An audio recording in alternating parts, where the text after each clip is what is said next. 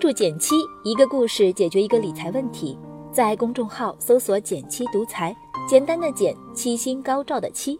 关注后回复“电台”，请你免费看书。如果你常刷抖音，那么今天的故事你要好好听一下，因为有些人把玩抖音变成了赚钱的方法。最近我司毛毛酱有点不对劲，连吃午饭的时候他都不打游戏了。而是抱着手机看视频，不时发出阵阵傻笑。每次一问，都是在刷抖音。在毛毛的强烈安利下，我也忍不住下载抖音体验了一把。但我和毛毛酱还是有所不同的。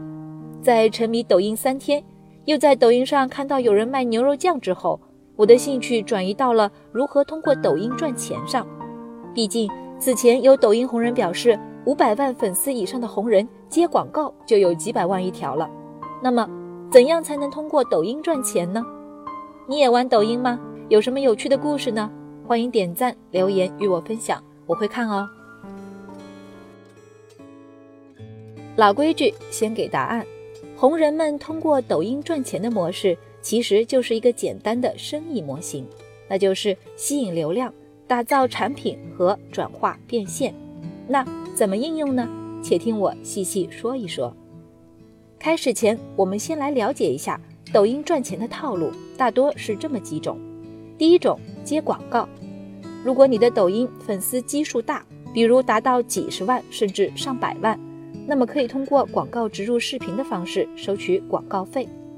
我在某公开的抖音账号报价单里看到，有上百万粉丝的抖音号，一条十五秒的广告植入。报价高达近十万元。第二种是带货，边抖边卖，这种情况有点像是前面卖牛肉酱的小哥，在发布视频的时候附带购买链接，我们在看视频的时候可以直接跳转购买。如果大半夜我看到那一碗诱人的泡面，也很有可能会直接下单。第三种是给自己的其他生意导流，我就有几个朋友。在抖音上看到海底捞的新酱料搭配之后，组队去吃火锅了。你是不是也被抖音安利成功过呢？听起来靠抖音月入几万很遥远，但这些红人中有不少最初只是凭着自己的兴趣拍拍小视频的普通人。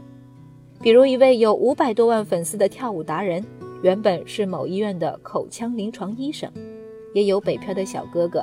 在抖音走红之后，从北京的郊区地下室搬入了四环内的单间，听起来简直是我们普通人赚钱的一条罗马大道啊！但想要维持人气，持续输出好玩有趣的视频，也并不是一件容易的事儿。不管你是否想成为红人，了解下抖音背后的赚钱逻辑，还是可以举一反三的。这套流量产品转化的逻辑是如何运行的呢？我们一个一个来看。首先是吸引流量，简单来说就是我们是否有办法把一群人聚集在一起。抖音上的红人小哥哥小姐姐们靠的就是好玩有趣的视频，而像喜茶这样的网红奶茶店，更多是靠营销推广和口耳相传。其次要考虑，当有了人气之后，我们应该给来的人提供什么样的产品呢？对于抖音红人来说，他们拍摄的视频既是吸引人来的内容，又是供大家消费的产品。如果未来再通过抖音带货卖货，又算是引入新的产品了。实际做生意的时候，流量和产品可能没有先后顺序，有可能我们是先有了人气才推出产品，也有可能是先有了个不错的产品，再去想办法聚拢人气。并不是有了人气或者好的产品就一定能做成一笔生意，我们还是要看交易最终能否达成，所以最后还是要看转化和变现的成果。你的商品销量好不好，广告主给你的报价高不高？如果卖牛肉酱的小哥哥没有在一瞬间触动我的需求，我想可能我也不会真的买单。